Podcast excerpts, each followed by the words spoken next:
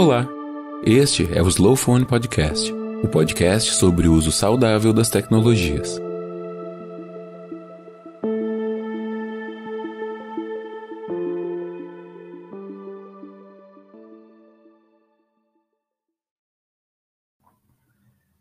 Boa noite, todas as pessoas que nos assistem. Estamos aqui ao vivo com o professor Zeca Virtuoso. Agradecemos desde já a, o aceite dele, né, de estar com a gente aqui conversando sobre esse tema da poluição eletromagnética e saúde humana, que é algo tão importante, que está sendo pouco falado, dado a relevância do assunto, né? Então, Zeca, queria te agradecer, te mandar o nosso abraço e pedir para você se apresentar um pouquinho contar um pouquinho da tua trajetória e como é que você chegou nesse assunto da poluição eletromagnética. Ah, então, bacana. Eu acho bem, bem oportuno porque assim a gente consegue trazer um contexto e, e, e, e consegue estabelecer um, uma conexão assim, com uma troca mais, uh, mais dinâmica. Então, é, eu venho da área da comunicação, eu, eu, eu formei jornalismo aí na Federal de Santa Catarina, uma das primeiras turmas, coisa e tal, então atuei como jornalista durante um, um tempo, e, e, até exatamente é, é, em função da, da, da comunicação, eu, eu, eu, acabei entrando também, acabei direcionando meus interesses em relação à temática que nos une hoje. Mas eu, então, é, durante muitos anos, trabalhei na Universidade aqui de Criciúma, da Unesc, não é? Universidade do Extremo Sul Catarinense, e, e no início eu era assessor de comunicação e, e marketing. Então, é, é, lá por, por 2000, é, eu tinha essa, essa, preocupação com as questões ambientais, mas não tinha, assim, ainda um olhar sobre essa questão da, da poluição eletromagnética, que ainda era algo absolutamente desconhecido. É, a gente não sabia exatamente. E usava os aparatos tecnológicos, naturalmente, eu, é, nos anos 90, eu, eu, andei correndo mundo, então usei celular a partir da minha meu retorno a Criciúma, eu saí daqui para estudar e me formei em Florianópolis, trabalhei um tempo no Jornal Estado, aí Florianópolis, que depois o jornal que era o mais antigo, que não existe mais, só na memória, e, então acabei indo trabalhar em São Paulo e, e depois passei um tempo também é, na Itália. E aí, depois desse período, retornei para a minha cidade. Então, o, o, contato com a tecnologia, com essa tecnologia, é, foi a partir da, dos anos 90, no 95, 96 eu trabalhava no Diário Catarinense, e então a gente já se utilizava do telefone celular, que era muito útil, né, telefonia móvel, e portanto, mas sem qualquer é, questão de qualquer preocupação com a com radiação. Mas, com o tempo, a gente foi acompanhando, foi vendo algumas situações, e, e, e no início dos anos 2000, lá por 2000, nós é, acabamos tendo, é, eu como cidadão, morando num, num bairro aqui no centro, né, um bairro central, é, me deparei com um projeto que a gente acabou descobrindo na Surdina, que ia sair uma torre de telefonia celular. Então, muito próximo da minha casa, e então é, eu, eu ainda não tinha um filho, não tinha filha, né, a gente era casado há algum tempo, e, portanto, aquilo chamou atenção e nós, e, e eu com a minha esposa começamos a pesquisar, porque nós já tínhamos, então, é, muito maior acesso à, à, rede é, internacional de computadores, à internet, e nós fomos vendo que, que havia questionamento sobre a, a poluição eletromagnética a partir da exposição a campos eletromagnéticos, ou os campos formados aí, é, pela tele, telefonia móvel, pela, pelas é, linhas de distribuição de, de energia. Então, uh, começamos a entender como algo que, que precisava ser visto com certo cuidado, sobretudo considerando que, como morador de um bairro, uh, a partir de um determinado momento, eu passaria a ser irradiado, ficaria exposto a um tipo de radiação. Eu até já usava como, com o aparelho, mas eu ia ficar com, com na, no meu apartamento recebendo essa energia, é, essa energia é, é, dioturnamente. Então, houve essa preocupação. É, e a gente começou a pesquisar e descobrimos que do ladinho, então, tinha um projeto de implantação de uma torre de telefonia móvel. E nós fizemos um movimento e começamos a, a ver, a pesquisar e ver que tinha, havia é, sim é, uma inquietação, havia problemas é, e já havia uma discussão em outros locais do, do, do, do planeta, né, em outros países, que davam conta desta, desta é, conexão, é, exposição à, à, radiação e implicação com, com efeitos é, colaterais, efeitos biológicos. E, e, portanto, nós procuramos nos municiar naquele período.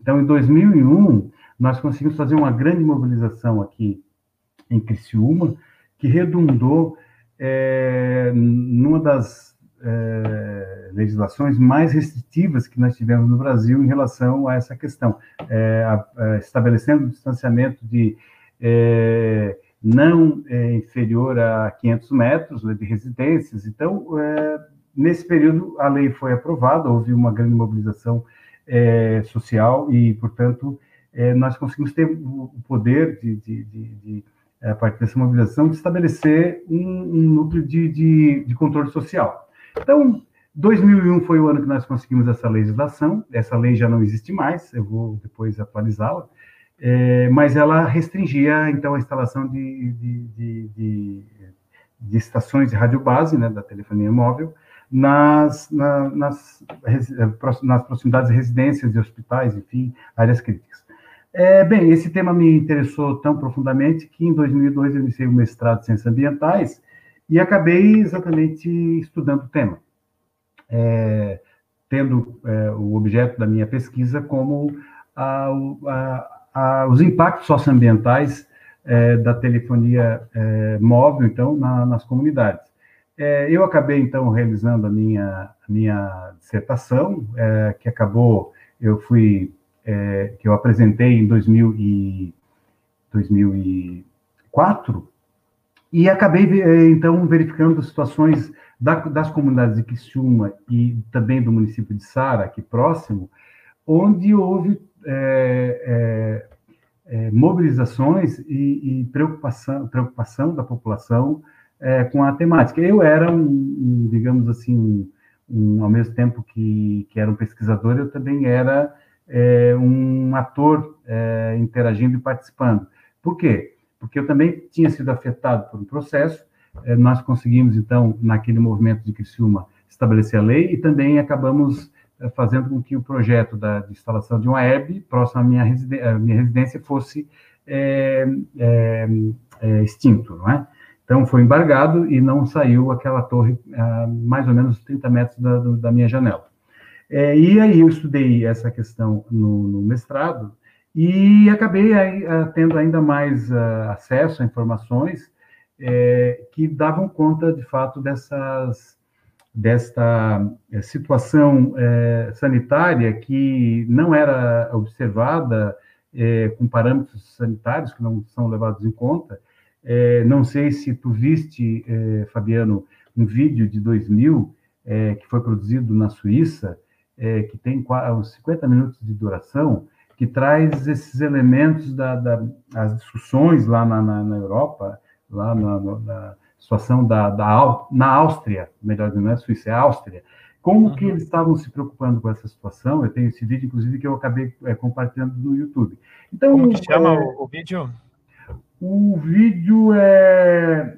Ai, o Arles é, um inimigo invisível, uma coisa assim. Eu, sim, eu, sim. eu depois vou poder compartilhar esse, esse vídeo, que ele, tá. inclusive, trata da situação é, da, da pessoas que acabam é, desenvolvendo uma hipersensibilidade para radiação, que acabam tendo que usar equipamentos de proteção para uhum. poder é, é para poder ter garantir a sua qualidade de vida e a sua a integridade é, sanitária.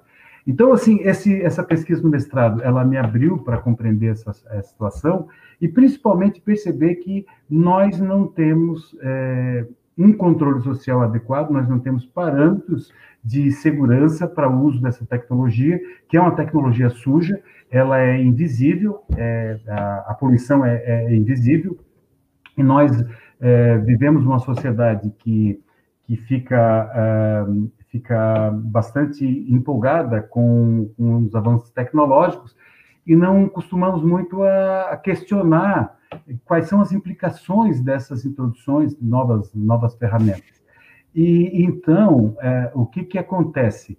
É, esse trabalho todo acabou é, é rendendo aí, um, acho que uma, uma contribuição que nós trouxemos para a sociedade. Eu acabei trazendo bastante elementos, assim, porque antes parecia que era uma coisa que no Brasil, né, que são esses malucos aí que estão é. trazendo uma discussão que é uma bobagem, que, que na verdade é, tinha na Europa, né? tinha na Itália, havia uh, já uma série de, de movimentos que davam conta dessa preocupação, nos Estados Unidos também, e, e portanto, é, é uma, um assunto, eu até tenho uma certa, eu não diria constrangimento, é, de, de, tentar discutir isso, uma certa cautela, é, porque, veja, as pessoas estão tendo dificuldade de entender o que está acontecendo aqui, esse desmonte da legislação é, ambiental no Brasil e, a, e, as queimadas na Amazônia, no Pantanal,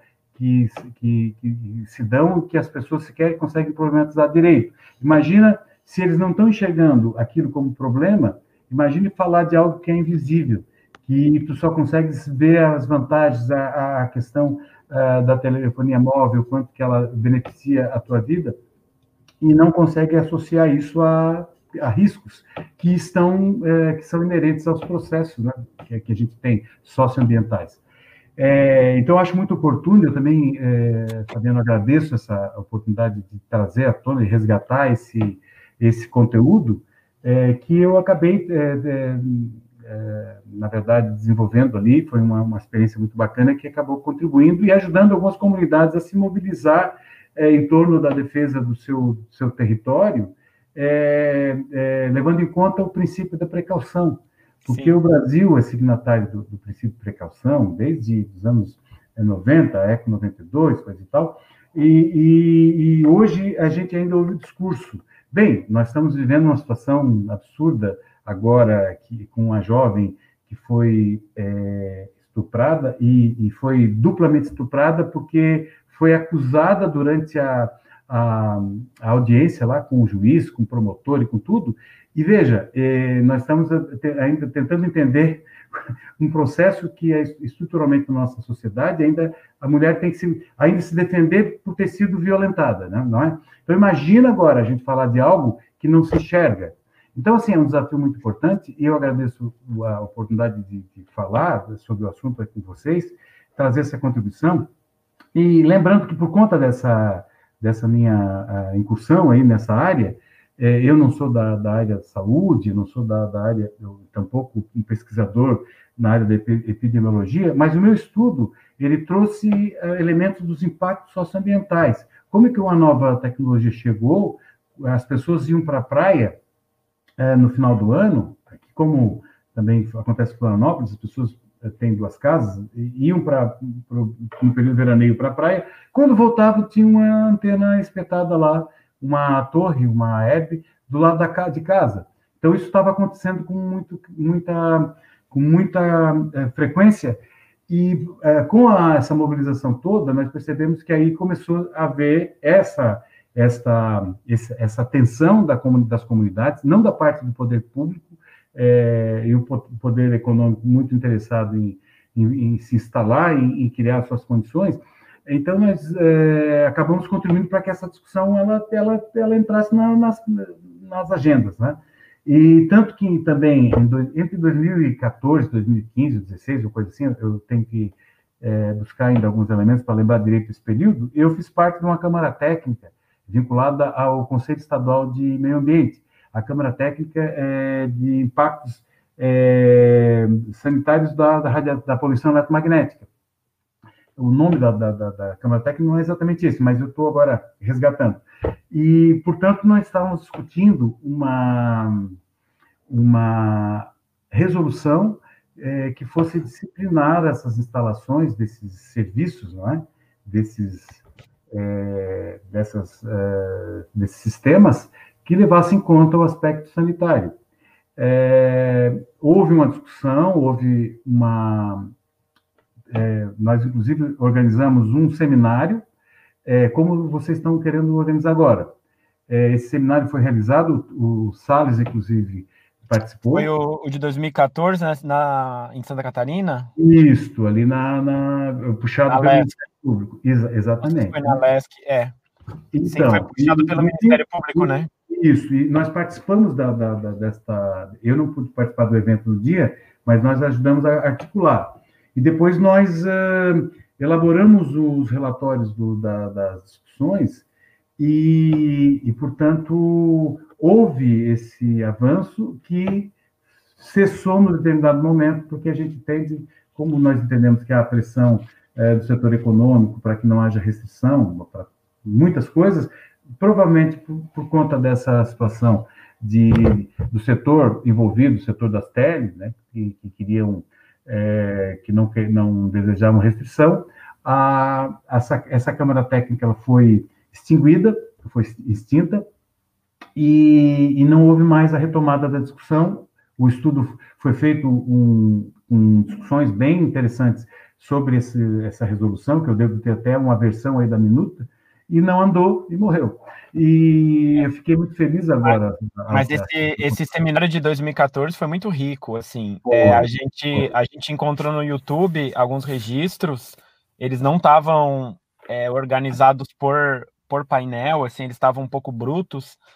E aí a gente teve o trabalho de botar certinho cada, cada palestra e está disponível no nosso canal do YouTube do Slowphone. Hum, E, hum, então tem, tem uma palestra da doutora Geila, tem a Hum. palestra do Salles, tem hum, tem um, um embargador, se eu não me engano, de São Paulo, que falou, parece. É, teve ali uns sete, oito muito interessantes que a gente subiu para o nosso canal. Então, esse, esse conteúdo é muito rico, é, e isso, ainda nos anos eh, 2000, ali, teve também um documento que foi publicado pelo Ministério Público de São Paulo, com artigos. É, Ah, É quase um É, livro, né? é, é um livro, na verdade, né, um, É. caderno, que eu devo ter aqui ainda, devo ter, tenho esse material. Eu andei, inclusive eu andei, estou olhando aqui porque a minha, eu estou de frente para a minha eh, Prateleira. prateleira aqui, É. e eu tenho, eu tenho esse conteúdo. A gente É, disponibilizou o PDF desse livro também. Isso, Está isso. disponível. É, Ele é bem importante. Na verdade, sim, a gente sabe que para avançar nessa discussão e fazer com que efetivamente se estabeleça um controle social, é preciso ter mobilização, é, porque não se consegue colocar na, em pauta algo que, que, de um modo geral, a sociedade considera como algo absolutamente é, bom, não, é? E, e dificilmente vai ver o outro lado. É, e claro que quando a gente fala em, em questão de controle social, a gente não está falando contra a tecnologia, mas É, a sim. questão da precaução, né? A questão da precaução. Não é a tecnologia em si, né? Mas será que para a gente mandar e-mail, acessar a internet, usar o WhatsApp, a gente tem que é, intoxicar nossos corpos? É. é Será que esse é o único jeito, né? A gente, É. claro que é bom mandar e-mail, né? A gente poder fazer essa live aqui, a gente poder entrar, assistir um vídeo, um filme. Não, não é esse o problema, né?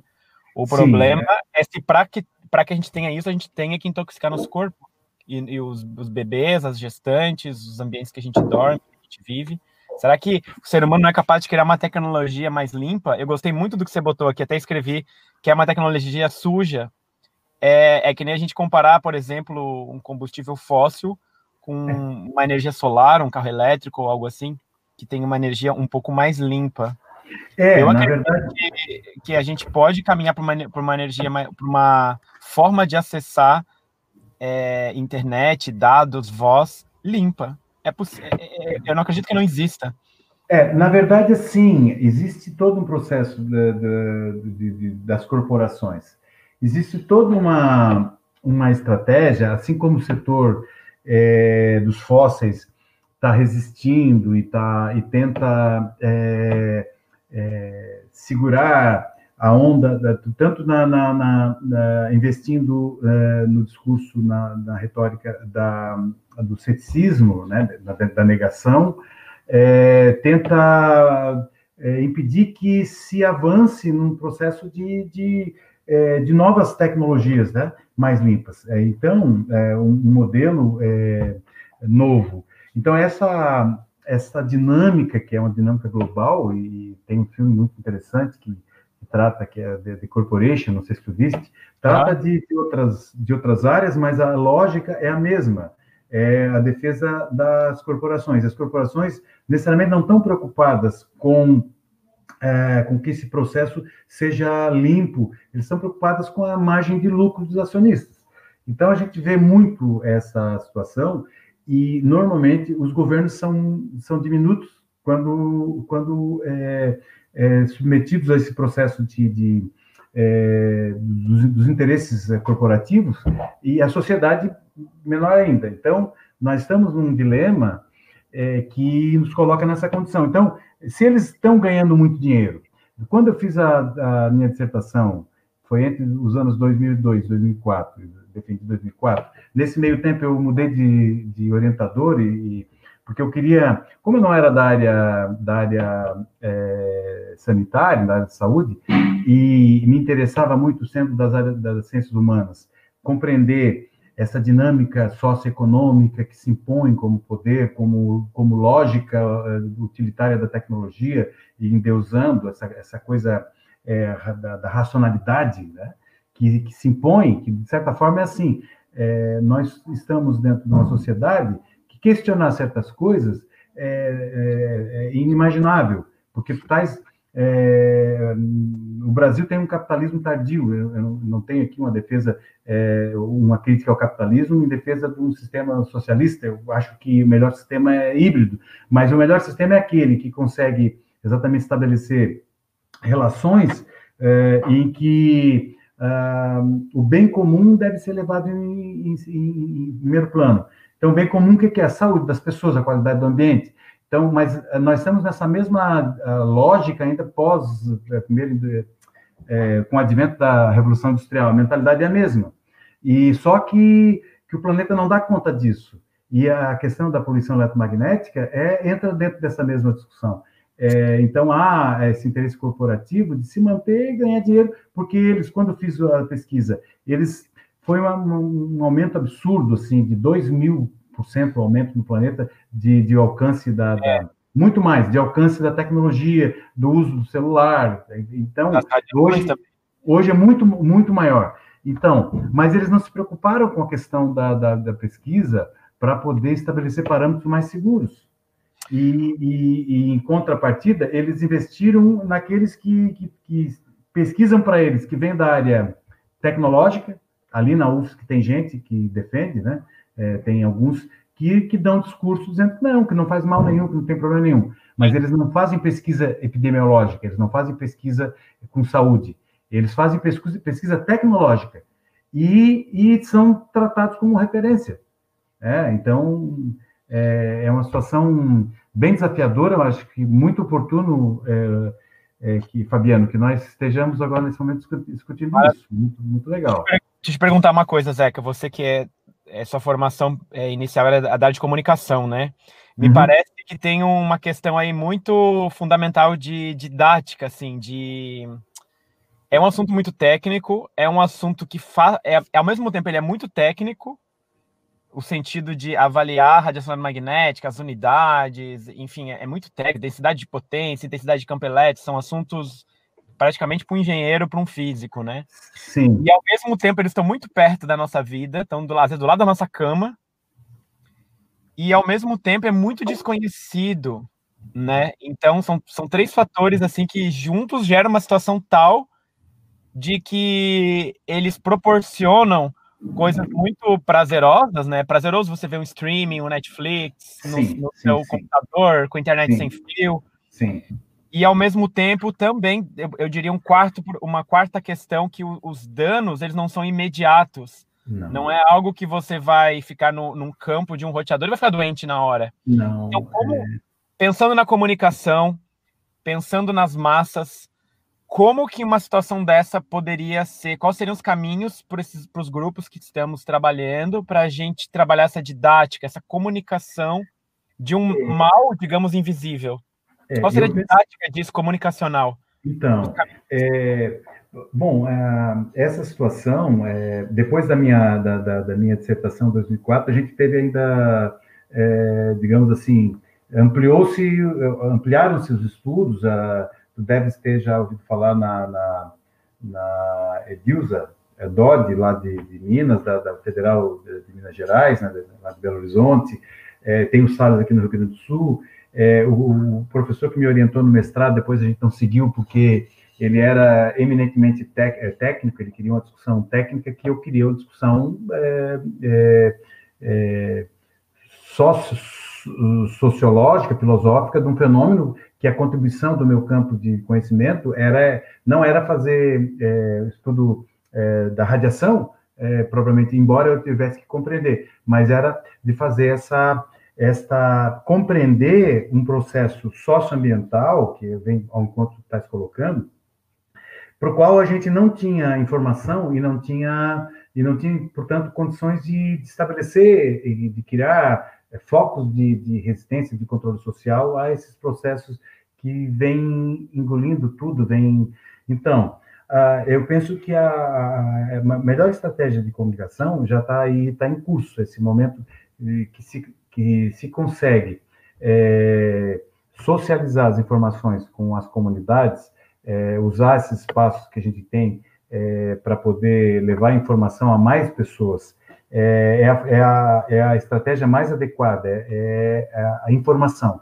A informação é, não dá para entrar num mérito é, muito técnico, porque, é, na verdade, a gente é o que se tenta fazer, aqueles que puxam esse, essa discussão, quando há é, qualquer embate, é, audiência pública, a gente então, sempre se tenta levar para essa questão. Mas o fundamental para a comunidade em geral é que a gente tenha as informações de, de, de que esse, essa preocupação com danos é, biológicos é, em função da, da, da, exposição a campos eletromagnéticos, é, já tem aí uma literatura que, tá, que associa e que, que o grande mote da, da situação que a gente tem que buscar realmente é fazer com que a sociedade faça pressão para que seja investido em pesquisa que estabeleça critérios, parâmetros de segurança, que era o que a gente, em 2004, já dizia isso, não é? Em 2000 e, 2011, eu acho que eu assinei um artigo junto com, com o Salles, é, depois eu posso também partilhar, é um artigo, não um artigo acadêmico, mas um artigo em que a gente traz alguns é, algumas é, é elementos da, da, das pesquisas que então estavam é, orientando essa discussão, e a gente escreveu dando uma orientação aqui para o município de Criciúma, que em 2012 mudou a lei é, a lei municipal e deixou a lei a cidade totalmente sem proteção. Tanto que aqui perto tem um, um prédio aqui com uma antena é, recém, recentemente colocada, e há uma preocupação porque as pessoas estão sendo expostas, né, sem que tivesse havido qualquer tipo de controle ou de... A, a propósito, a lei, a lei anterior, ela proibia a instalação de, de antenas próximas das residências, a atual permite e estabelece parâmetros é, é, que estão relacionados ao suporte e não ao, ao tipo de, de, energia que ao problema da energia em si. É, Estabeleceu-se que é, antenas é, implantadas em é, sistema em, caval, em perdão em, em poste ou, ou torre tem que se considerar áreas críticas que são escolas, clínicas, médicas e hospitais e em prédio pode colocar em cavalete. Então veja é, é a lei local. Então, a população aqui não sabe nada. Então, tem que ter estratégias de como levar essas discussões também, para que tu vais naturalmente ter resistência de pessoas que vão dizer, ah, tu não usas celular? Tu, como é que não quer celular? Sabe que falas uma coisa, a pessoa distorce. Sim, pra... sim. É, então, essa, então, acho que, finalizando aqui a resposta para a tua pergunta, é, a estratégia de comunicação é essa de orientação, de, de levar informação para as pessoas e pessoas que tu é, que tu é, é, identifiques com potencial é, primeiro é, receptividade do tema, que sejam sensíveis às questões ambientais e que possam que sejam multiplicadoras também. Mas a, o canal está aberto, a gente nunca teve a pandemia veio nos trazer essa oportunidade aí de potencializar isso que está aí, né, que está à nossa disposição, que agora nos coloca aí é, numa, num espaço de discussão bem importante. É, a gente conversou anteontem com o Rodrigo Sabatini, do Instituto Lixo Zero, é um, é um, outro tema, mas ele falou da curva de Rogers, que é a curva de adoção de inovação. É, eu, eu acho, na minha opinião, que nós já temos muita pesquisa. É a minha percepção. O relatório da Bioinitiative, é, ele elenca centenas e centenas e centenas de artigos comprovando. Então, nós já, já temos um. A OMS já classifica como possivelmente carcinogênico essas radiações. Nós já temos corpos de cientistas, tem o site emfscientists.org, temos várias cartas escritas, carta de Porto Alegre, carta de, de vários lugares. Então, ao meu ver, não é falta de, de pesquisa.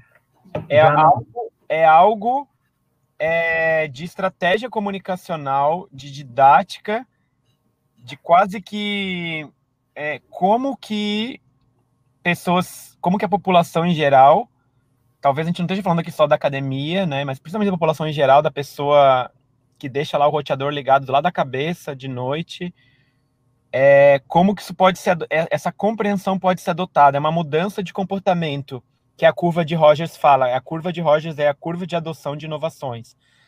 É, ele, ele, usou essa curva para a questão do, do lixo zero, né? Que a gente estava conversando sobre o lixo zero. Mas a gente pode usar nesse caso. Me veio essa, esse link. A curva de Rogers é assim: primeiro começa com 2%, 2% da população que é sensível para algo e que começa a viver uma inovação esses 2%, é 2,5%, é uma, é uma coisa assim. Depois desses 2,5%, eles, eles criam uma condição que 13,5% são os primeiros seguidores daquela primeira adoção, é, chama adoção de inovação, né? Aí depois é, vira, viraliza ou se torna algo mais massivo. Mas é algo assim, 2%, depois 13%, e aí depois tchum, então, me parece que é algo por aí. Eu fiz esse link agora porque a live foi dois dias atrás. E, e é isso. Me parece que tem muita pesquisa. Me parece que as pessoas elas têm uma certa intuição de que pode ser algo danoso, assim, pelo que eu vejo na média das pessoas. Tem uma grande parcela que diz que é bobagem, que não é nada, que aquele roteador ali ligado 24 horas por dia é que nem se tivesse ali um, um, uma pedra, ou enfim, tivesse um, um, vaso de flores, é a mesma coisa. É, mas parece que tem uma grande parcela que sente que pode ter algo, né? Existe, exi, nós estamos nesse, nesse momento, né, que a gente está, como sociedade, a gente está avaliando a nossa verificação de informações, né? É, a gente tem a academia, a gente tem as universidades, a gente tem a ciência, mas ao mesmo tempo a gente tem o WhatsApp rodando o dia inteiro com todo tipo de informação, né? E onde, onde é que está a academia nisso tudo? Então, eu acho que as pessoas elas têm um, um, parece que um feeling de que pode ser algo que faça mal para a saúde, porque essa, essa informação pode ter chegado a ela de algum jeito ou de outro, mas ao mesmo tempo tem um encantamento com a tecnologia, né, as facilidades que ela traz. É. Então, onde que está a brecha, sabe? Essa é a, é a pergunta que eu acho que fica para nós todos que estamos trabalhando com isso, sabe? Onde que está a brecha? Hum. ela vai ligar a TV, ela vai ver propaganda da internet mais rápida e o roteador agora é dual band 5 GHz, 2,4 GHz. Aumente o sinal, aqueles, aquelas, aquelas tomadinhas que bota para retransmitir o sinal do Wi-Fi, sabe? Os, os retransmissores. Então, tenha cobertura de Wi-Fi em toda a sua casa. É... Qual é a brecha? É, então, é, eu, eu acho que é, realmente é, é, uma situação que tem que ser estratégica no sentido de que tu até, tu até podes é, tentar abrir, divulgar, coisa e tal, mas são algumas pessoas dentro do, de, de um, digamos, de um, é, que se enquadram num perfil um pouco mais crítico, que buscam mais qualidade de vida, que, que realmente tem preocupação com essas interações e que vai, que vai realmente é, pensar é, com alguma, digamos, consequência nessa, nessa, nessa temática. Porque é, eu mesmo, durante o tempo, não que eu, me, não que eu tenha perdido as informações, eu tenha é, deixar de me preocupar, eu sempre tento, é, é, tomo cuidado, eu não durmo com o celular, na, na, não deixo carregando, não, não durmo com o celular na, na, do lado da minha cabeça, eu, o, o roteador, a gente costuma, agora tem que voltar a fazer isso, mas faz umas semanas que a gente não está desligando, a gente costuma desligar também, porque de certa forma a gente já está bombardeado, né? os vizinhos têm, então a gente está cheio de sinal aqui, né? É, então não tem como impedir. Uh, mas a gente tem como diminuir. Então, uh, a gente se preocupa com isso, mas nem sempre consegue levar a, digamos, adotar medidas uh, de prevenção. quanto às pessoas, realmente são aquelas pessoas que têm um pouco mais de sensibilidade e que, e que vão dar alguma resposta em termos de mobilização, vão fazer um movimento. Então, acho que a, que a forma de, de, de, de tentar sensibilizar as pessoas é, é, é tentar com pessoas que tenham realmente um pouco de, é, de sensibilidade para isso, que elas se preocupem com a questão da saúde, porque a maioria não tem essa, essa questão. Ô, então, Zé, eu botei aqui a curva de Rogers para você dar uma olhadinha. Uhum. Para a gente poder. Sim, interessante. Agora, uhum. tá. Esses dois, tá, dá para ver o meu mouse ou não? Agora dá para ver o mouse? Hum, o teu, o teu, tá, tô vendo, tô vendo. Esses 2,5% seriam chamados inovadores. Inovadores, tá. tá? É, eles seriam as pessoas que estariam atentas ao cuidado de desligar o roteador, a, ao cuidado de perceber que a radiação eletromagnética pode ser danosa para a saúde. Eles seriam os early adopters, que seria o mercado. Hum. É, tá aqui mais como uma um linguajar de, de consumo, mas seria o mercado inicial, seriam os primeiros. Sim. Sim. Esses sim. dois primeiros criariam uma condição para os 13,5 próximos. Entendi. Uhum. Isso é uma coisa de adoção de tecnologia, mas ela pode ser usada para essa transformação que a gente está falando sim, também. Sim, sim, sim. Ainda assim, estariam todos esses, ó, aqui tem 68 mais 16, dá uma galera aqui, ó. Todos esses outros não estariam ainda é, percebido nada por enquanto. Sim. Entre esse, esse cenário e esse, pode se passar muitos anos, até décadas. Sim. Só que daí, é. depois os pragmáticos seriam tocados, depois os conservadores, 34% de conservadores, e por último, os céticos, que talvez nunca chegue, e tem a pontinha dos céticos aqui que talvez seja, entendeu?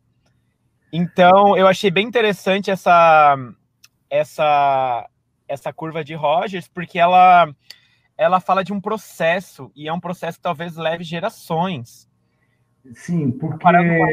É, assim, Uh, veja, uh, quanto tempo a indústria do tabaco é, investiu é, na, na contra-argumentação, na, na é, dizendo que não havia associação da, do problema da nicotina com, com os cânceres, né?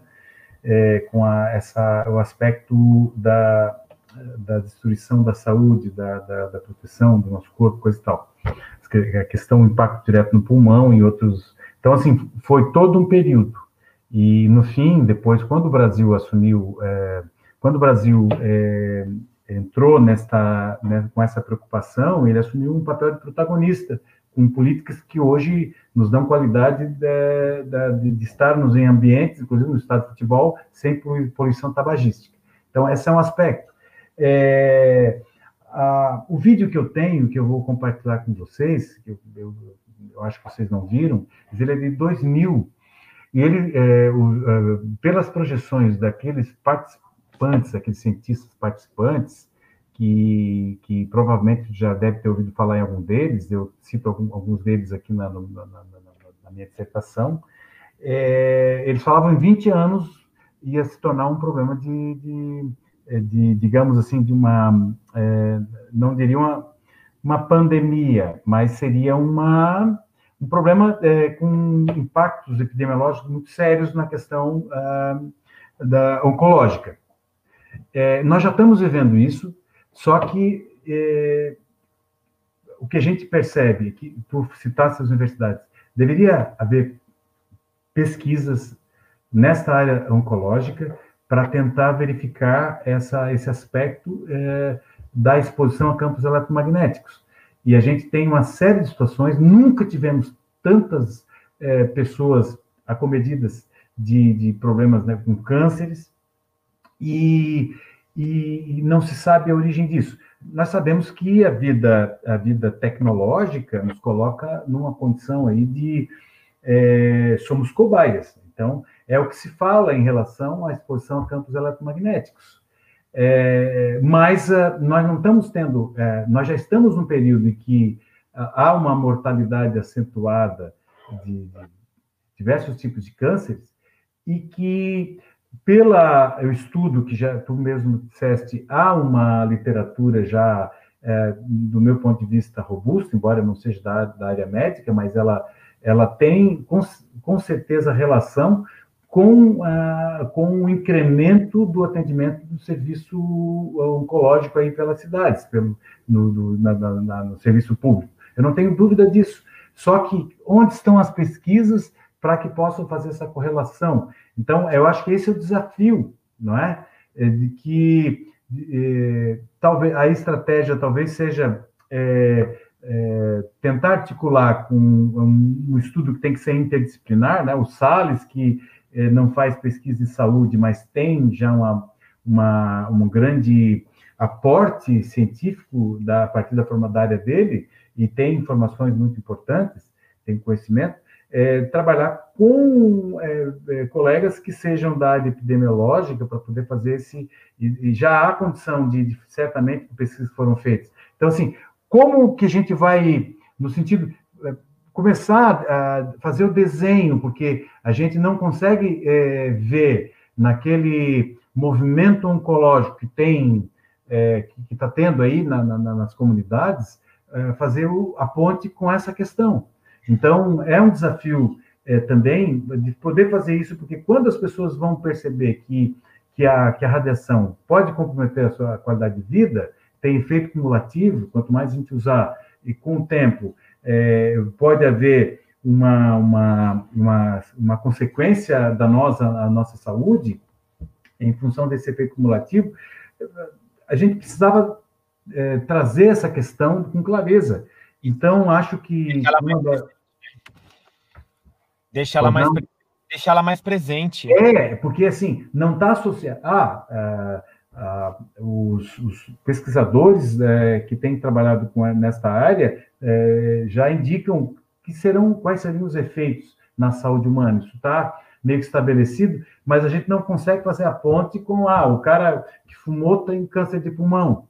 Então é, é um desafio é, para a é, ciência e é um desafio para Pode Desculpa, falar. a do, do glioma, que é um tipo específico de, de tumor ou de câncer, eu não sei exatamente, ela já está bastante nexo causal, assim, bem comprovado. O glioma, que é o.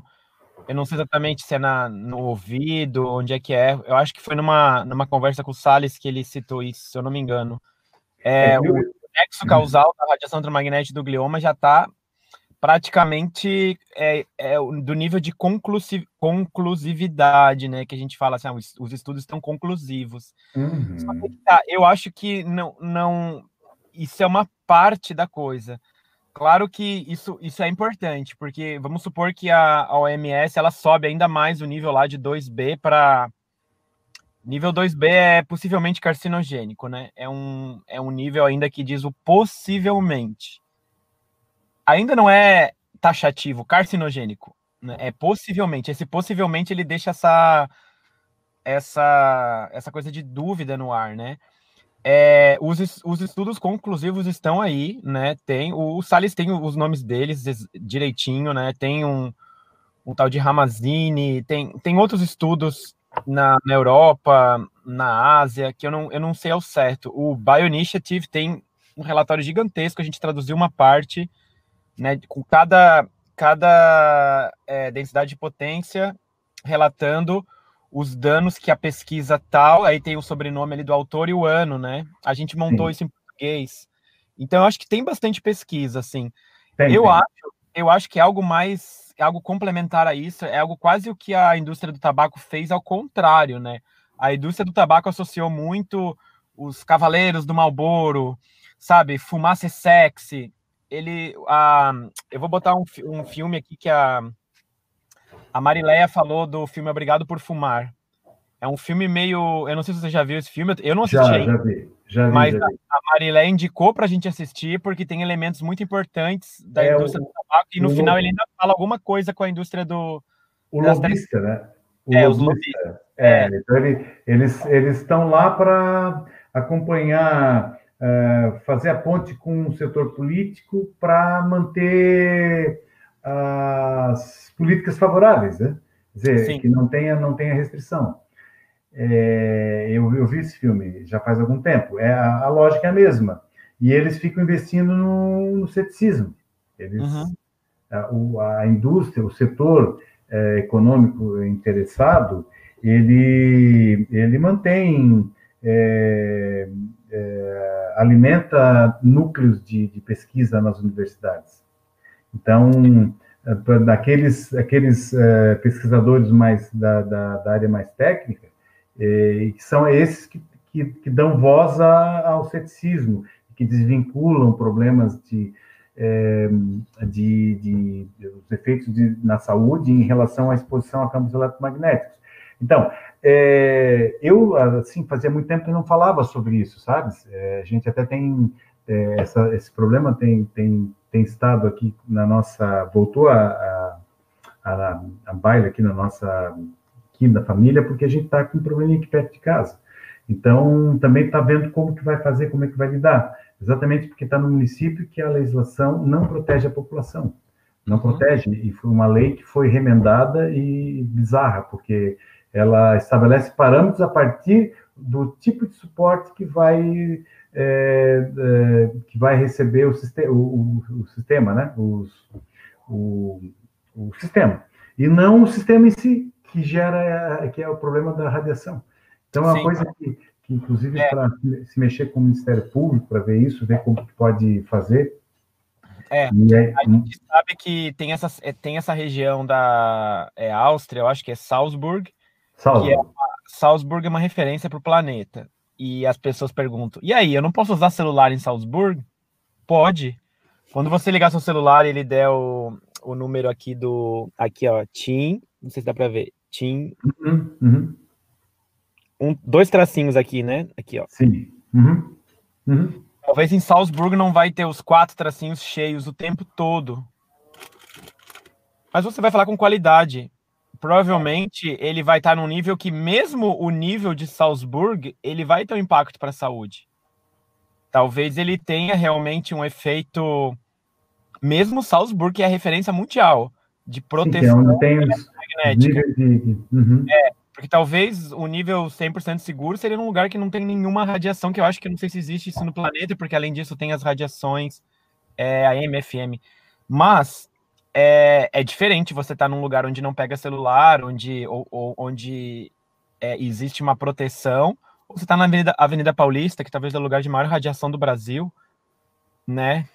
Então, existem diferenças, né? Existem diferenças de campos que se somam. O nosso Sim. corpo ele tem uma capacidade de se desintoxicar até um certo ponto. Inclusive, se a gente come alguns venenos, algumas coisas que não são orgânicas, a gente não vai morrer na hora, mas é uma coisa que o nosso corpo consegue liberar aquilo, né? Mas se a gente come demais, tem, um limite, né, de desintoxicação. Então, eu acredito que Salzburg é um exemplo, e lá as pessoas usam celular. Talvez Sim. o celular tenha um pauzinho lá, um tracinho, mas ele Mas pega. funciona. funciona. É, isso na internet. Então, não quer dizer que não quer dizer que não, a gente não vai ter acesso a isso. E outra coisa que eu acho que a gente tem que investir é outras tecnologias. A gente fez uma live com um professor de Israel, que é o Ben, não me lembro sobre o nome dele, e ele falou que lá em, acho que é Xangai, tem uma cidade que lá estão, eles estão testando uma outra tecnologia de wireless, internet wireless, e ela, eu não sei, o nome era Phantom Cells, uma coisa assim, mas é uma outra tecnologia. Então, assim como nós usamos o plástico por muito tempo, e agora o plástico virou um problema, sacola plástica, canudinho plástico, é uma tecnologia que ela não é limpa. Eu, eu adorei que você falou que é uma tecnologia suja. Então, eu acredito que a gente tem que colocar aí todo o corpo da ciência, uma, é, o planeta inteiro saber que é uma tecnologia suja e a gente É. vai ter oportunidade para criar uma tecnologia limpa que possa transmitir dados. É alguma coisa pela luz, eu não sei bem o que, que é, mas é uma tecnologia mais limpa. Não. É, na verdade, assim, toda, toda a mudança tecnológica que, é, se não é por uma questão, é, normalmente as tecnologias são, são, são pensadas para serem melhores, mas, sobretudo, à luz do, do interesse econômico, não é? Então, no sistema capitalista tem que gerar dividendos para os acionistas das corporações. É, outros aspectos têm a ver com a questão da preocupação sanitária, mas nem sempre a, a população consegue ter é, força suficiente, força política, respaldo político para poder é, fazer com que aconteça isso. Então, no caso da, da, da enquanto isso, tô, nós estamos aqui numa região minerada, mineração de carvão. A mineração de carvão acaba com a, com a água. Tá? Já tem um passivo ambiental terrível que não foi resolvido. É, e continuou poluindo água, foi a minha tese, a dinâmica de poder aí na apropriação da, dos recursos hídricos numa bacia, na bacia do Rio do Sangue, aqui, aqui do, do Sul. A mais poluída de Santa Catarina, das, provavelmente do Brasil, que tem metal pesado aí a dar com pau.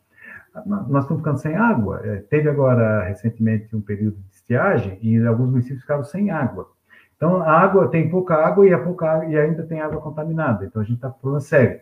Mas, na, na no, no, no na visão da população, isso não, não existe.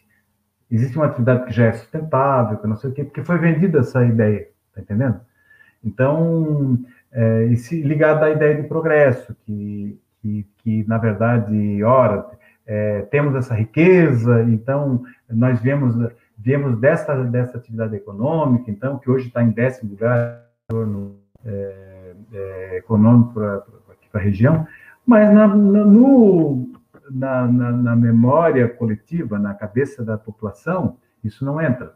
Então, imagine é, essas empresas que não recebem pressão nenhuma para melhor, melhorar o seu, a sua performance tecnológica, né? em, em termos de, de, segurança, de, de, qualidade, de segurança é, sanitária, é, não há uma população que cobra, se tem uma massa crítica. Eu acho que aí exatamente é o, trabalho que tem que se fazer de forma estratégica, porque essas corporações elas estavam lá dentro do, do, do, do daquela câmara técnica.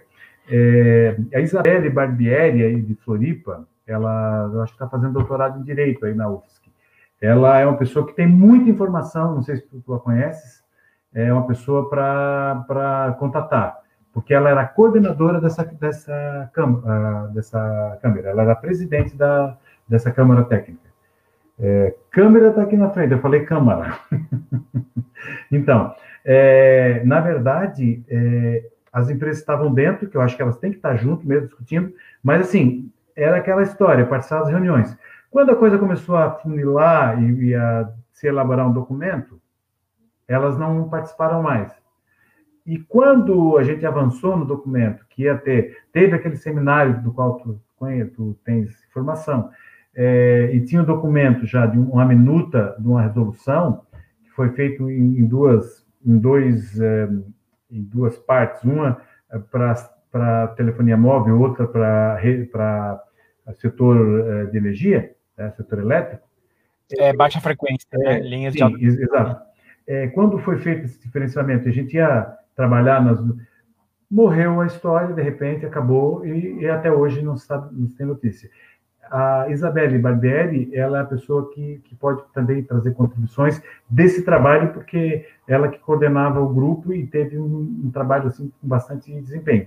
Então, é um desafio enorme, viu, Fabiano, essa questão, mas eu acho que é importante e a gente está aqui dentro que puder ajudar, é, com certeza eu quero logo disponibilizar minha, minha dissertação, embora ela seja de 16 anos atrás, mas ela traz exatamente o, um, digamos, um, um desenho de uma primeira mobilização que se, que se deu no Brasil, que a gente conseguiu fazer localmente, mas que pegou outros locais, então a gente trouxe aí uma, uma compilação de informações que não só locais que, que trazem a contribuição. É, a gente é entusiasta demais de Criciúma e Sara, né? Entusiasta porque a gente acredita que os outros 8 mil municípios do Brasil devem imitar e ter legislações que protejam mais a sua população, as crianças, as gestantes, né? Então, e Sara e Criciúma são exemplos para o Brasil. Acredito é. que Porto, Porto Alegre também teve uma, acho que Campinas também teve alguma coisa de legislação. Então, que essas cidades possam ser exemplos para as é, demais. A, a, nossa, do ponto de vista sanitário, foi a, a legislação que, que mais avançou. E depois também, ela, mais a gente tem um histórico de mobilização que é possível fazer. Sim. Só que, como eu falei, estratégico, porque é, hoje a gente está tentando trazer, é, debater questões da área ambiental e não está muito fácil em função até de um quadro nacional né, e global. É, as pessoas negando, negando a ciência e tudo. Então, Mas tudo faz parte, assim, cada, ah, cada, cada, momento histórico é um momento histórico e cada momento histórico tem seus desafios. Então, em 2001, é. em 2001, quando houve toda essa essa articulação, essa mobilização em Criciúma, era um determinado é, é, conjuntura histórica e hoje é outro. Sim. É importante a gente se adaptar e se e se unir para esse momento histórico, né, de hoje, Isso. as características desse momento. Mas o que foi alcançado, todas as publicações, tudo tem muito valor. Sim, então, sim, tem um caminho traçado. Tá, tudo bem, ah, fizeram um remendo aí, botaram negócio de suporte, não sei o quê, mas assim, teve conquistas e elas estão aí no. É, elas estão latentes, né? A sim, qualquer sim. momento elas podem vir numa segunda onda, porque é a mesma coisa do que outros temas, como proteger as nascentes, como, sei lá, várias coisas, telha de amianto, não tem esse negócio de telha sim, de amianto. Sim, é, sim, sim. São temas que antes não tinha proteção nenhuma. Ah, se eu não me engano, agora telha de amianto é proibido. É um exemplo só. Então, uhum. se a gente fica quieto, se ninguém fala nada, a radiação eletromagnética ela vai continuar sendo desapercebida, mas se tem lives como essa, se tem adesivos, se Sim, tem panfleto, se tem camiseta, se tem movimentos, movimento em movimento Florianópolis, movimento São Paulo, movimento não sei aonde, começa-se a perceber que é algo que existe, algo que tem que se olhar. Então, uma empresa ela já vai pensar duas vezes começa a pipocar um outro município ali cria, criando legislações. Então, é um assunto que precisa ter trabalho de formiguinha. Em algum momento ele vai, ele vai atingir a proporção necessária, né? Mas é, é, é, um tempo, né? É um trabalho de formiguinha e é importante não esperar resultado rápido, assim. Isso é, é muito importante. A gente conversa com outras pessoas, assim, a gente vê elas um pouco pessimistas, se queixando. E é muito importante que a gente veja sempre o que pode ser feito, né? É, eu fico, eu fico muito positivamente surpreso com, com esse reencontro com o tema com vocês, né? Que eu acho que é importante, sim, é importante e tem que ser, ser retomado. Eu, é, em função do, do, do, do, trabalho, da pesquisa que eu fiz, eu, nos anos é, 2000, a gente deu muita palestra, levou em, várias escolas, em, em, várias comunidades, com a própria Marileia ali e Sara, a gente teve bastante presente. Então, a gente fez alguma coisa que trouxe, teve um valor é, é, socioambiental e, e, assim, muito além de qualquer titulação acadêmica, né? Então, acho que agora, vendo, é, vendo esse movimento ressurgir, bem bacana, fico bem, bem feliz mesmo, viu, Fabiano? e ver que, que de repente essa discussão está tá em pauta, né? voltou, é. e quem sabe se tem um, daqui, daqui a pouco, se tem uma condição histórica melhor para retomar e, e, restabelecer aí é um, é uma, uma, perspectiva de, de controle social para algo que precisa acontecer para garantir é, a segurança da, da, da, da população né? no uso é. de uma tecnologia. Eu acredito que essa curva de Rogers nos dá uma. Eu vou até botar de novo aqui. Essa curva de Rogers ela, ela nos dá um parâmetro muito bom, sabe? Porque é, a gente não vai conseguir, talvez, que toda essa galera de uma vez, né, perceba isso. Mas uhum. Uma massa crítica, ó. Esses dois e meio é uma espécie de massa crítica para o segundo grupo, que é os visionários. É, já, já passa por um. É, o 13,5 mais o 2,5 junto, que dá 16%, ele já é uma massa crítica para os pragmáticos. Uhum, entendo. Então, é, é meio que assim que funciona. Então, não adianta a gente se queixar que essa turma toda aqui não percebe, acha que é bobagem. Vários, várias, várias, várias coisas assim na história foram assim, né?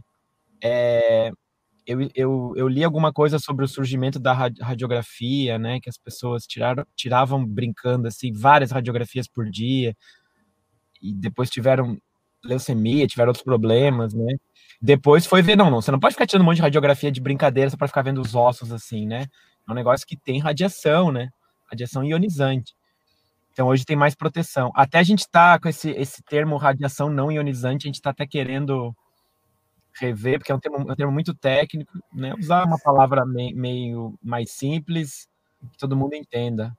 Que Sabes que durante aqueles anos que a gente esteve mobilizado, a gente fez seminários aqui também, discussões, audiências públicas várias, isso tudo está documentado na minha dissertação.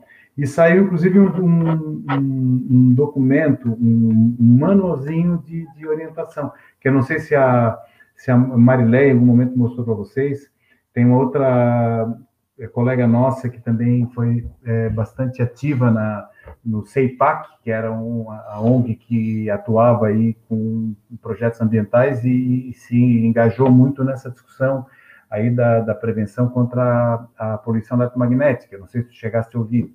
A, a Marileia é. e a Isabel, a Isabel Topanotti.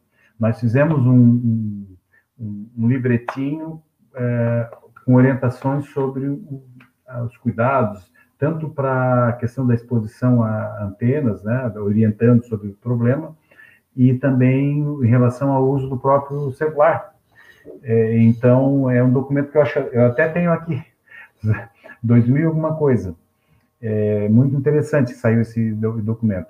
E tinha um livro do Vitor, Vitor Baranauskas, que era um pesquisador da, da Unicamp, até falecido há uns anos atrás, é, que também está aqui no meu acervo, que era um cara também que visto como louco, porque ele era engenheiro, mas ele conseguiu detectar o aspecto é, sanitário ali, o impacto sanitário da, da, tecnologia. Então ele publicou um livro e ele foi até de certa forma perseguido pelo setor. Imagina bem no início da, da, da, da expansão da telefonia móvel, quando alguém chega e diz, ó, oh, tem problema esse negócio aí. E os caras colocando nos manuais de, de, de aparelho celular bem pequenininho, né? Que, ah, tu tem que deixar uma distância uh, de dois centímetros do ouvido, coisa e tal.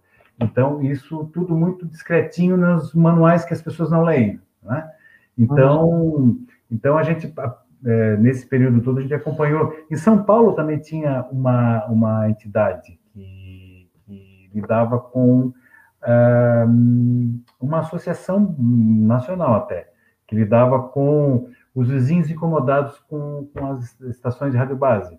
É, eu vi é, alguma é, a gente foi lá, ele teve aqui, o representante, agora são informações que eu não, não pude atualizar, não deu tempo, mas que estão, estão ali na minha, na minha dissertação e que, de certa forma, ajudam a exatamente, de repente, dá para pegar dali e ver o que, que o que, que pode é, surgir de, de, de, é, de, alternativa, né?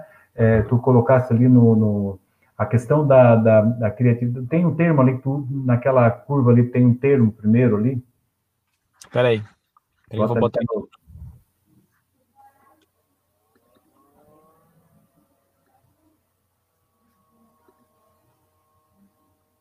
Então, é, os inovadores, inovadores é, é, inovadores. Então, dá para trabalhar essas experiências e, a partir da, do que já foi feito com seminários, com as mobilizações, é, até fazer uma discussão, acho que o seminário agora de, de dezembro é bem oportuno, do dia 4, não é?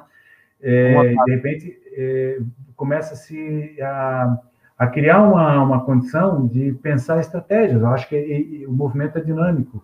Então, essa questão hoje de de que nós podemos fazer usando as mídias sociais, as ferramentas que estão dispostas aí, que estão disponíveis, né? É, como que a gente pode começar a um, trazer esse tema de forma estratégica, que, é, que as pessoas olhem e se interessem, não que elas é, é rejeitem é, de, de, de, de, cara, mas que elas ve, vejam como algo que, que lhes interessa. Então, acho que é, é, essa construção toda é bacana, eu, eu acho que foi importante te, te ouvir aí, a tua, ouvir a tua, a tua fala, quando tu dizes daquilo que já foi consolidado, que, que é uma história que está construída mesmo, né? Falar assim, Sara Criciúma, pô, é uma coisa que a gente às vezes não se dá conta, né? mas conseguiu, conseguiu vitórias importantes. É e de repente o tempo, o time agora... É incrível que Sara e Criciúma conseguiram, é muito, muito é, incrível. Eu vou até botar aqui a, o cabeçalho da, da lei também. Você me mandou, eu vou botar aqui o, o início da lei. É, lei ordinária 4.248 de 2001. Tá dando para ver? Agora sim. Uhum. Ó, é uma lei de 2001, ela já foi revogada pela lei de 2011, mas vamos, vamos ler a lei de 2001, que é o que importa, né? Uhum. Ela dispõe sobre a instalação de antenas de telefonia no município de Criciúma. Então, o artigo 1, ele estabelece a distância mínima de 300 metros, né? É, artigo 2... Eu falei que é... isso é 300 metros, é isso mesmo. Isso. isso. O artigo 2 fala da responsabilidade solidária.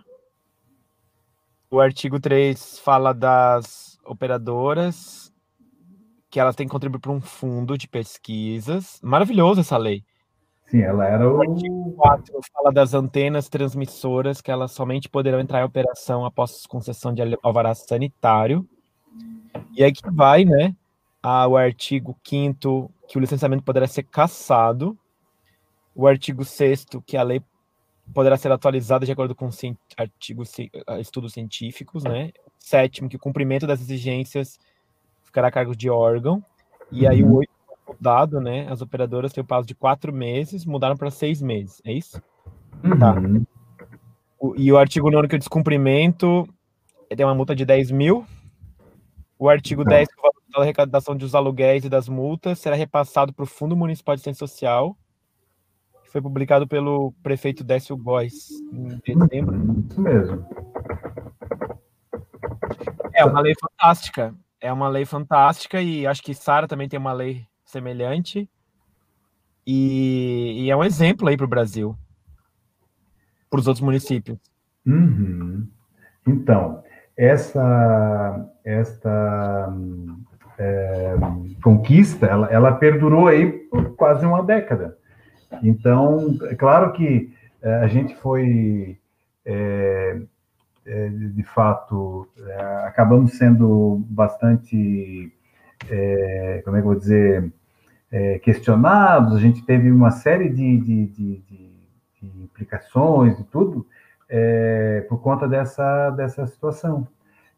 E, inclusive, eu, eu, resgatei agora um artigo, porque todo, todo município, todo, eu fui chamado em vários locais, assim, é, por conta dessa situação. Então, é, e deu um resultado muito importante. Eu vou te, te eh, compartilhar agora também o artigo que eu assinei com, junto com os colegas, da, da um da Unesc e outro do, do é, e o, o Salles, né? Que a gente, com base na, na todo aquele movimento, com base na, na, na, nas pesquisas que estavam rolando, a gente fazia orientação quando estava se discutindo a mudança dessa lei em Criciúma em 2011. No fim, acabou não dando certo, né, eles mudaram, mas, enfim, a, a gente tinha conseguido um marco ali que durou quase uma década, né? 2001, 2011. Uhum. Então foi algo que realmente é, teve assim, é, bastante. Por, e por 10 anos a população esteve mais protegida do que hoje. É, exatamente. Então hoje... isso é muito relevante. É muito relevante. E, e, e, todos esses grupos garantiram isso, né? Quantas crianças cresceram nesses 10 anos? Quantas gestações aconteceram em Criciúma e Sara, né? Mulheres grávidas que estavam em um ambiente mais protegido. Sim, uh, eu vou te mostrar agora uma, uma imagem aqui é, de uma do movimento que, que, foi o que eu tive a, a, a, tendo mais proximidade. É, deixa eu ver se eu consigo ampliar aqui, aí. E já vou tentar colocar ali para poderes tem ver. Um, tem um terceiro autor aqui que é o Márcio Carlos, Carlos Juste. Isso, ele é, é da, da, da física. Ele é, é ele está atuando ainda nesse, nessa, nesse assunto? Sim, ele, ele tem interesse em contribuir. Ele tem interesse. Ele é ele está vinculado ainda à universidade é, onde eu, eu, trabalhei, era meu colega, né? Então eu eu como é que eu faço para. Ah, tá aqui, o é, share screen. Eu vou te mostrar aqui uma imagem que é bem, é bem é, simbólica, assim. Deixa eu ver se eu consigo mostrar aqui onde é que está. Deixa eu ver aqui. Janela do aplicativo. Opa, onde é que está aqui? Não, não é essa que eu quero. Eu abri uma. Deixa eu ver aqui.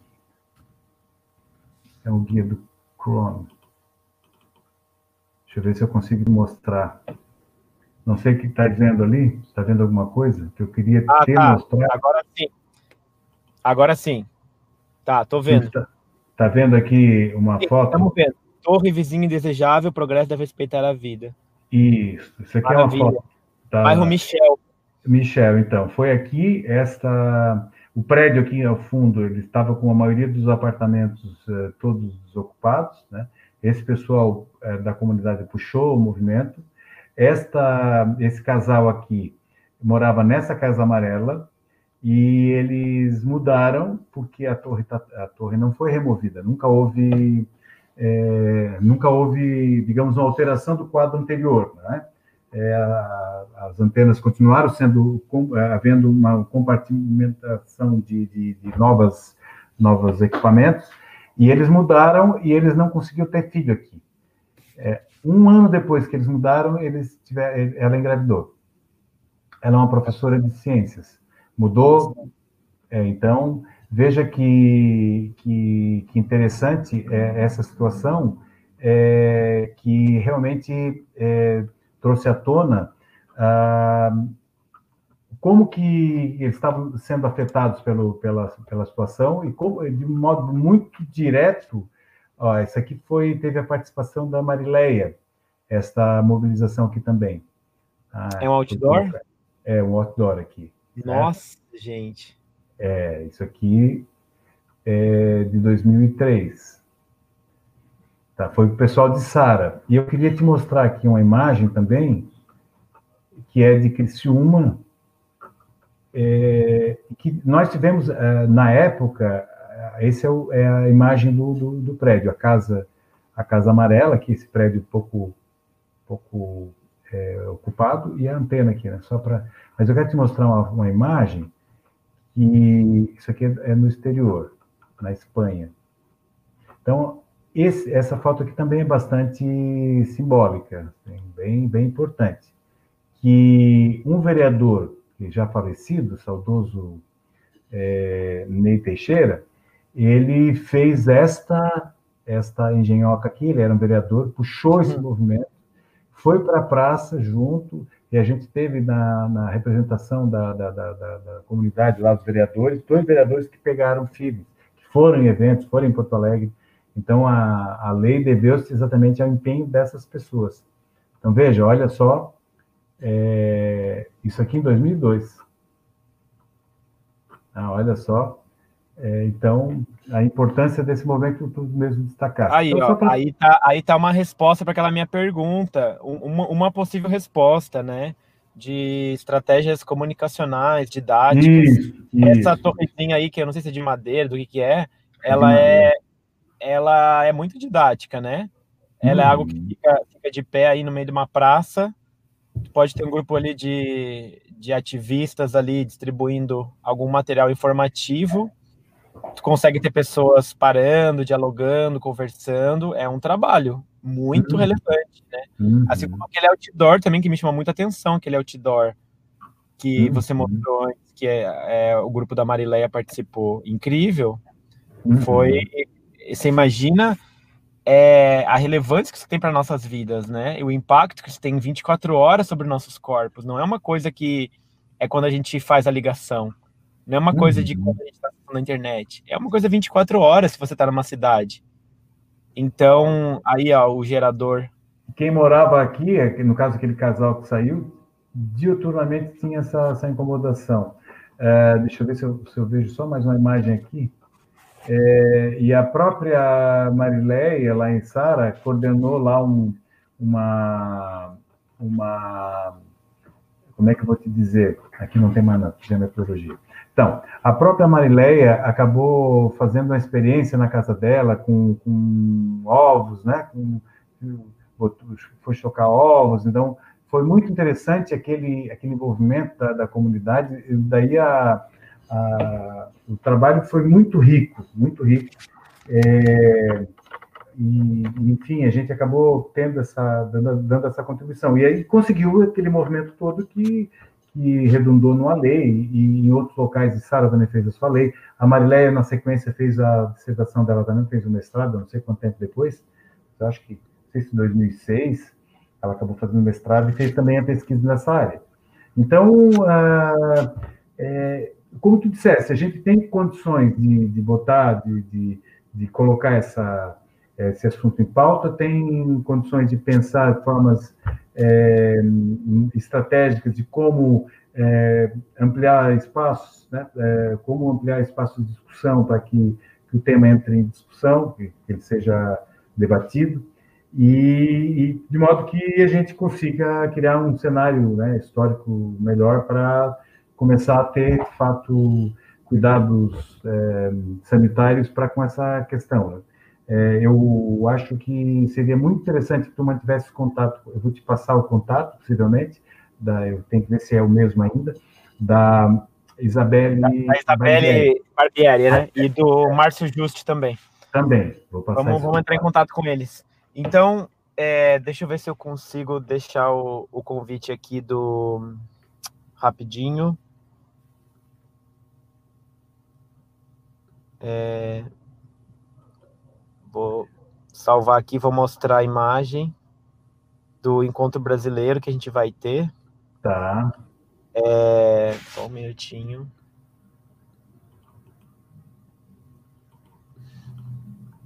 Aqui.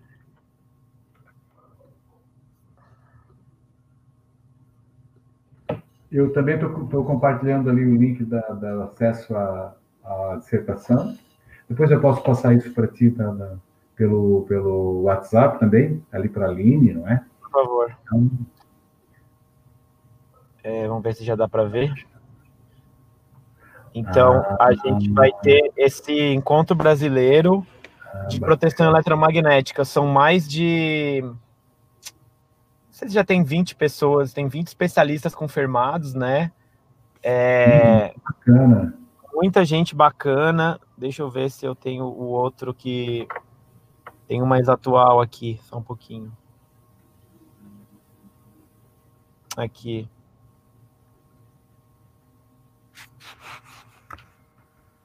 Então, vai ser do dia 1 ao dia 4. Uhum. Também, aqui algumas presenças confirmadas que eu vou botar aqui também. Ah, peraí.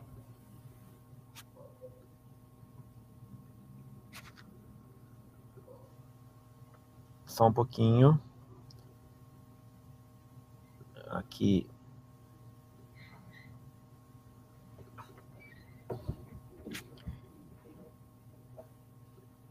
É, temos aqui três pessoas que a gente está mostrando aqui, que é uhum. a Dilza Dodge, que é diretora. É, uhum. Professora com pós-doutorado em poluição ambiental e posição, uhum. exposição humana a campos eletromagnéticos. Temos o Álvaro Salles, o Álvaro. Uhum. professor doutor da engenharia elétrica da URGS. Temos o Roberto Carlos Batista, que ele vai ser curador de um dos dias do encontro, que vai falar especificamente sobre a parte do direito. Uhum. Então, é, tá uma programação incrível. As inscrições são gratuitas até o dia 30 do 11. E é uma oportunidade aí muito valiosa de a gente. Aí vamos ajudar a divulgar aí, porque é. é tem, tem um pessoal ali da, da, do curso de física aqui da universidade, que é o, é, o Márcio Justo, ele é o coordenador, ele certamente vai se interessar e de repente ele também amplia aí a, o, com a participação do, dos alunos dele, de repente pode ser muito interessante em termos de multiplicação, né? Em termos de, é. de... bacana. Vamos, vamos fazer essa ponte aí. Tá? Então tá. É, queria agora te agradecer muito de coração mesmo por a gente estar tá colaborando num assunto que é tão importante para nossa saúde, né? Porque no fundo, no fundo, a gente está falando aqui de saúde, nós estamos falando de estar bem, estar inteiro, estar com o nosso psicológico bem, nosso físico bem. E a gente vê aí os índices de depressão aumentando, os índices de suicídio aumentando, os índices de câncer aumentando, as brigas, as desarmonias, as, enfim, todos os problemas. A gente não está dizendo aqui que a, o culpado de tudo isso é a poluição eletromagnética, mas a gente sabe que estar sobre um campo eletromagnético 24 horas por dia exposto, não bastasse só as torres, ainda colocamos roteadores dentro da nossa casa, não bastasse as torres e os roteadores, ainda botamos celulares do lado da nossa cabeça na hora de dormir. Então, é um chamado para a gente ficar mais conectado com a natureza, com os pés no chão, né, com a vida simples. Quer usar o celular? Pode usar, existem formas de usar muito mais saudáveis, né, muito mais é, harmoniosas, assim. E, e, é um chamado para que a gente esteja com a saúde mais inteira, mais equilibrada. No fundo, é um cuidado, né? No fundo, é um gesto de amor, tudo isso. E esse gesto de amor ele passa por um tema técnico, mas no fundo é um cuidado com os nossos corpos, cuidado a também vida. com os corpos dos animais, com a vida, exatamente porque a gente não está falando só de seres humanos, os animais também são afetados, né? As plantas uhum. também. Tem uma experiência que a Marilé falou das bananeiras, que eu não sei bem como é. É, mas eu, tem... recentemente eu, eu até passei, conversei com o Salles, é, um pessoal produtor de banana aqui da região, não sei se é a mesma história, é, veio até mim pedindo um auxílio, algumas referências, algumas informações, porque a produção de banana do, do, de, um, de um certo produtor aqui da região estava comprometida, e na cabeça dele tinha a ver com a antena de, de alta potência, não sei qual é a antena, é, que estava instalada do lado. Então, desde que se instalou a antena, a produção dele é, minguou. Então, ele estava aí, o, por meio da EPAGRE, ele, ele conseguiu chegar até mim, passei as informações, o, o contato do Teles, aí eu não sei o que que, o que, que deu, assim. Mas, é, enfim, é um assunto bem, bem pertinente. Interessante, é, hein? É bem interessante. E existem pessoas que trabalham na, na, no campo, assim, que são muito observadoras, né? Observam a formiga, observam a direção do vento, e com certeza não deve ter passado desapercebido a, a, a produtividade, né, que se alterou depois da instalação da, da antena, né?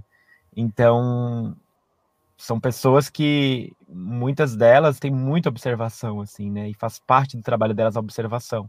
E faz parte da observação observar que tem um elemento ali estranho que não tinha por muitos anos de produção da banana. E trouxe, trouxe o impacto que a pessoa observou, né? Então, não dá para negar, mas como é que ele vai dizer que é daquilo, né? Então, é, é. essa questão que pega que acho que a pesquisa vai, vai poder, avançando, vai poder contribuir, né? Mas, olha, muito obrigado tá. pela, pela oportunidade, tá? Fico muito então, tá. E estou à disposição. Espero também estar com vocês aí nesse evento aí do, do, de dezembro. Tá? Certo. Então, a gente agradece todo mundo que nos assistiu. Assistam as, os outros vídeos aqui do canal do Slowphone. Fiquem atentos, então, dia 1 dia 4. É, a gente vai sempre relembrar as dicas que a gente né, fala de desligar o roteador à noite, se puder, né? Tomar cuidado com as crianças desligar o seu celular à noite ou deixar no modo avião, deixar fora do quarto. Sempre que se sentir muito sobrecarregado, assim, tira o sapato, coloca os dois pés numa grama, né? Isso faz um aterramento elétrico, bota os dois pés numa grama, na terra, na areia da praia, em qualquer lugar que seja chão, terra, né? É... Evitar usar esses fones de ouvido sem fio que existem, porque eles, eles usam a tecnologia Bluetooth, que é 2,4 GHz, do lado do seu cérebro. Então, talvez seja mais trabalhoso, mais feio, menos glamuroso o fiozinho, mas use esse fiozinho, né? É, aprende as funções do seu celular que desliga os dados e o Wi-Fi, que seria essa daqui, ó. Aqui você desliga o, aqui você liga e desliga o Wi-Fi, aqui você liga e desliga os dados. Então, aprenda essas funções. Você não precisa ficar com os dados móveis ligados o tempo todo. Você pode desligar os dados móveis a mensagem do WhatsApp vai chegar lá. Você vai ligar, ela vai estar tá lá, né? Você pode desligar o Wi-Fi, pode desligar o Bluetooth, aprenda a ligar e desligar essas funções. É, são dicas simples, né? E principalmente se você é gestante, está grávida, tem um bebê, uma criança pequena redobre os cuidados, né? É, evite usar o roteador à noite ligado, não tem por que deixar o roteador ligado à noite, desliga, puxa da tomada o roteador à noite, né? Cria um ambiente de dormir mais relaxante, que você pode criar, gerar mais melatonina, é um hormônio muito importante. Já está comprovado que essas radiações reduzem a liberação de melatonina.